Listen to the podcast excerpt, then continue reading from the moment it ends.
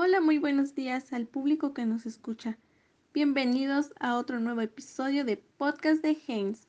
El día de hoy abordaremos un tema muy interesante llamado hematopoiesis y toma de muestra, junto con nuestros compañeros expertos. No te pierdas ni un segundo más y enseguida comenzamos. Seguramente has escuchado la palabra hematopoiesis.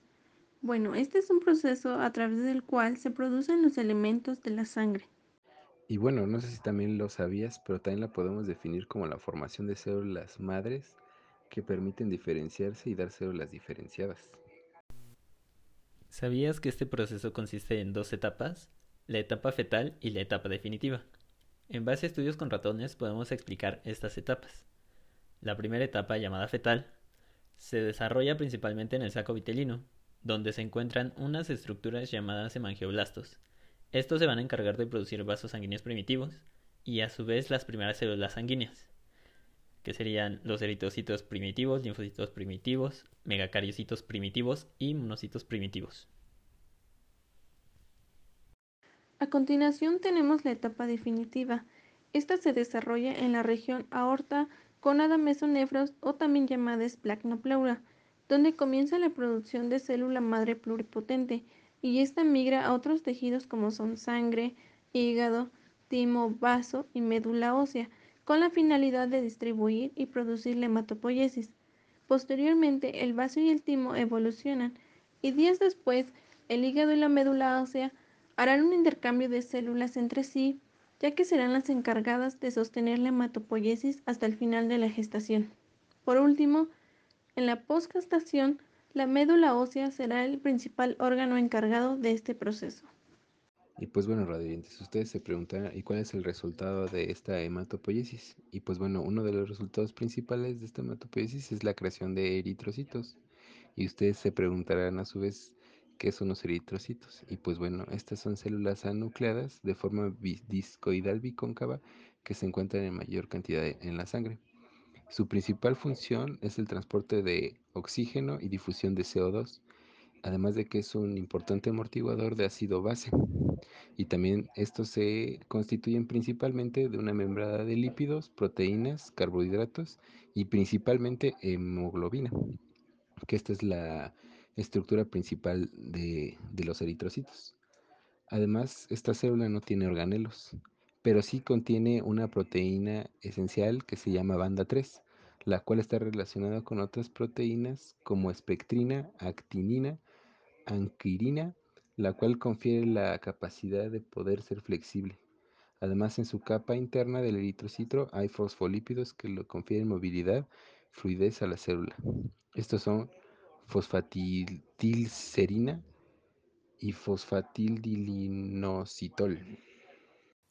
lo que es la síntesis del grupo hemo. Esta va a comenzar y finalizar en el interior de la mitocondria, aunque sus transformaciones intermedias tienen lugar en el citoplasma. La primera reacción tiene un lugar entre el succinilcoenzima A y glicina para producir ALA, o también conocido como ácido aminolevulinoico. Una vez que se produce el ALA, sale de la mitocondria y pasa al citoplasma, y una vez allí se transforma en porfobilinógeno, también conocido como PBG. Posteriormente se unirán cuatro anillos de PBG, formando una superestructura cíclica. El PBG3, que se transforma en coproporfirinógeno 3, se introduce de nuevo en el interior de la mitocondria, donde sufre distintas transformaciones, hasta transformarse en protoporfirina 9. El proceso de síntesis finaliza con la enzima ferroquelatasa que cataliza la incorporación de hierro ferroso. Para seguir entendiendo esto, rápidamente les vamos a explicar las vías metabólicas. Muchas veces nos preguntan cómo es que los eritrocitos pueden producir energía y bueno, principalmente es por la glucólisis anaerobia y existen cuatro vías para esto. La primera vía es la de Emden-Meyerhof, en donde el eritrocito puede internar la glucosa a través de los canales GLUT1 sin la necesidad de oxígeno. En esta vía glucolítica se forma ATP y NADH con la intervención de las enzimas piruvatoquinasa y fosforofructoquinasa. Pero bueno, dejemos que los demás expertos nos expliquen las demás vías. Otra vía metabólica de la que abordaremos es la de Luberin Repapor. En él, el eritrocito presenta 2,3-difosfoglicerato y está fuertemente unida a la hemoglobina, evitando que la hemoglobina se una con el oxígeno y así el oxígeno pueda difundirse entre los tejidos en mayor cantidad. La siguiente vía, también hay que recordarlo, también tenemos la vía de las pentosas monofosfato o exosas fosfato. Esta vía permite mantener la glucosa por una fácil disposición como la glucosa 6-fosfato. Amigo, ¿nos puedes hablar un poco más sobre la última vía, por favor? Y bueno, otra de las vías metabólicas sería la vía de la metahemoglobina reductasa, que de acuerdo al elemento que se une a la hemoglobina recibe un nombre como oximoglobina, que este sería el resultado de la unión de la hemoglobina con oxígeno y se encuentra en la sangre arterial. La carboximoglobina, que será la hemoglobina con el CO2, se encuentra en la sangre, en la sangre venosa. Y la metahemoglobina, que sería el resultado de la hemoglobina oxidada, este, esta la debemos evitar, ya que esta última unión no permite el transporte de oxígeno y CO2. Para su formación, el eritrocito debe pasar por diferentes estadios. El primer estadio sería el rubriblasto, que es una célula grande y nucleada, que poco a poco irá disminuyendo su tamaño para convertirse en un prorubricito, el cual se convertirá en un rubricito. Este a su vez se va a dividir en tres, el rubricito basófilo, policromatófilo y ortocrómico. Posteriormente se convertirá en un metarubricito, donde observaremos que tiene un núcleo pignótico. Esto se debe a que los macrófagos de la médula ósea se lo van quitando. Este metarubricito se convierte en un reticulocito y un dato interesante de esto es que para evaluar una anemia se debe de contar el número de los reticulocitos. Después de todo este proceso, ya después de que se le quitó el núcleo, este reticulocito va a ser liberado al torrente sanguíneo, donde va a terminar su maduración y pasará a ser un, eritrocito maduro. ¿Sabías que la eritropoyetina es la hormona encargada de inducir la proliferación y maduración de los precursores eritroides? Bueno, esta se sintetiza y se libera en un 90% por las células del revestimiento capilar peritubular del riñón y en un pequeño porcentaje en los hepatocitos del hígado. Oye Jorge, ¿y nos puedes hablar un poco sobre el catabolismo hemático? En todos los tejidos puede tener lugar catabolismo hemático, pero el papel catabólico protagonista lo tiene el hígado, ya que el eritrocito es fagocitado por macrófagos que degradan la hemoglobina, dando lugar a la biliverdina 9A y posteriormente a la bilirrubina. Y entrando a tema, y para quien no lo sepa, la bilirrubina es un pigmento amarillento y liposoluble, por lo que atraviesa membranas biológicas para evitar que ocasione interferencias metabólicas, sobre todo a nivel del sistema nervioso. La bilirrubina se une a la albumina plasmática. El complejo bilirrubina-albumina es atrapado por el hígado gracias a una proteína llamada ligandina. Una vez dentro de la célula parenquimatosa del hígado, la bilirrubina unida a la albúmina no puede atravesar la membrana celular ni pasar a sangre, por lo que se excreta por la bilis hasta el intestino, donde su tamaño también impide que sea absorbida por las células intestinales. Y ya en el intestino, las beta glucuronidasas bacterianas transforman la bilirrubina hasta sus derivados, el urobilinógeno y el estercobilinógeno, la gran parte del urobilinógeno y estercobilinógeno se oxidan en los pigmentos urobilina y estercobilina para ser finalmente eliminados por orina y heces, dándole a ambas su color característico. El hallazgo de urobilina en orina o estercobilina en heces es un dato indirecto de permeabilidad de la vía biliar. Y pues bueno, otro de los temas que vamos a ver será la toma de muestras. Y ustedes se preguntarán cómo obtenemos las muestras de sangre. Y pues bueno, lo primero que tenemos que considerar pues es la, especie del animal. Una vez que ya tengamos seleccionada la especie que va a ser, hay que este, ver su temperamento, la facilidad que sería para buscar el vaso sanguíneo y para la utilidad de lo que vamos a hacer. Después de seleccionar el vaso sanguíneo, se, procede a realizar una antisepsia, ya sea en un rasurado o desplumado, lavado o embrocado, ya depende de la especie. Luego se coloca un torniquete.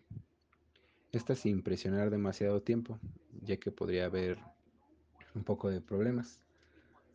Después se visualiza el vaso sanguíneo y a continuación con el dedo índice se inmoviliza el vaso para que no se mueva tanto y a la vez nos sirve de guía para realizar la punción.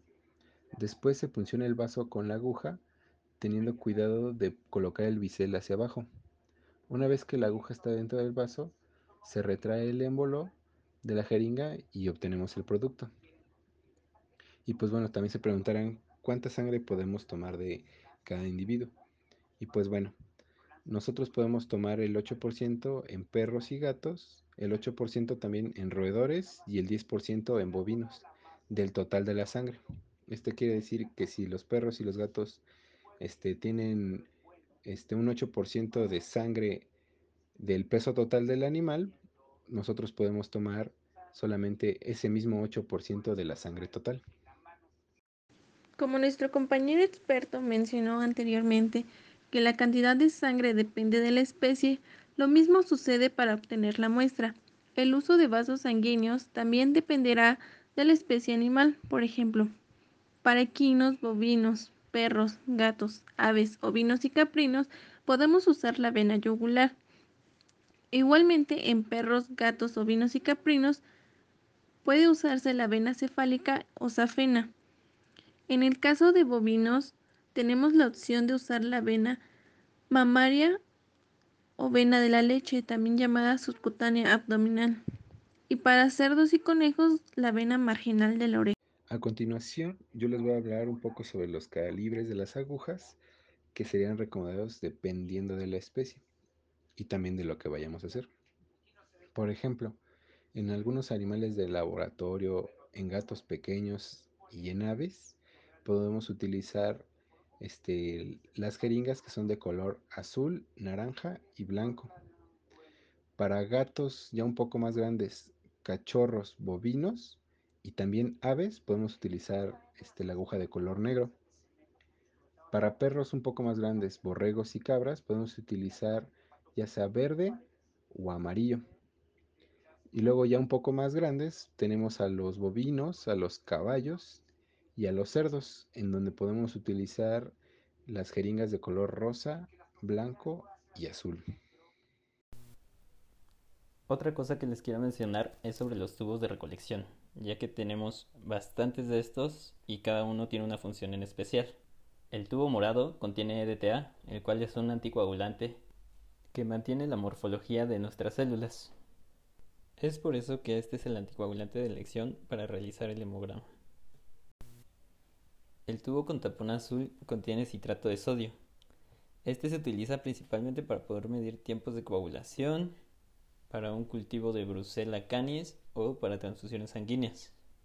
Si vamos a usar este tubo, debemos tener en cuenta que los artefactos como la lipemia, la hemólisis o una venopunción difícil pueden alterar los resultados. Y bueno, el tubo con tapón verde contiene heparina de litio. Este es bueno para utilizarse como alternativa para el EDTA en algunos patos, gansos y algunas aves rapaces. También se usa para muestras de gases sanguíneos, aunque hay que tener cuidado ya que puede generar agrupación celular y solamente se tienen 12 horas para poder trabajar la muestra. Después de esto se va a coagular. Bueno, estos fueron los tubos que contienen anticoagulante, que principalmente se utiliza para muestras de plasma. Si bien los siguientes tubos que les voy a mencionar no tienen anticoagulante como tal no quiere decir que estén vacíos. Por ejemplo, el tubo rojo contiene tierra de diatomeas, que es un polvo a base de algas, el cual favorece la coagulación y estimula el factor de contacto. La muestra que se recolecta para este tubo y para el siguiente es de suero, y a la cual se le puede realizar una química sanguínea o una serología. El siguiente tubo es el tubo de tapón amarillo. Este contiene un gel separador, el cual se debe centrifugar para que este gel pueda quedar entre el suero y el plasma. y así poder recolectar la muestra necesaria. Ay, muchas gracias amigo, nos quedó muy claro. Ahora ya sabemos que para el envío de muestras debemos tener en mente qué es lo que queremos evaluar y en base a esto podremos hacer la mejor elección en cuanto al tubo en el cual la mandaremos. Siempre tenemos que tener en mente que los tubos que contienen anticoagulantes se deben llenar primero, ya que no queremos que nuestra muestra tenga alteraciones y los resultados sean lo más preciso en medida de lo posible. Bueno, ahorita nos están preguntando nuestros radioescuchas que en cuanto al manejo de las muestras, ¿cuál es el tiempo que tengo para poder llevar a cabo mi hemograma?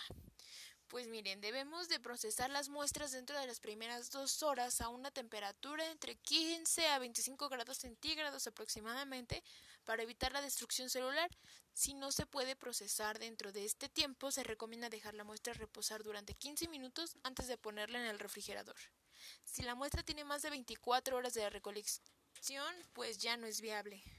Por último, y para terminar con el tema, debemos tener en cuenta que para poder enviar una muestra al laboratorio es indispensable identificar la muestra adecuadamente, incluyendo mínimo la reseña del animal, nombre del paciente, historia clínica, si tuvo tratamiento previo al muestreo, fecha y hora de la toma de muestra y la prueba que se necesita realizar.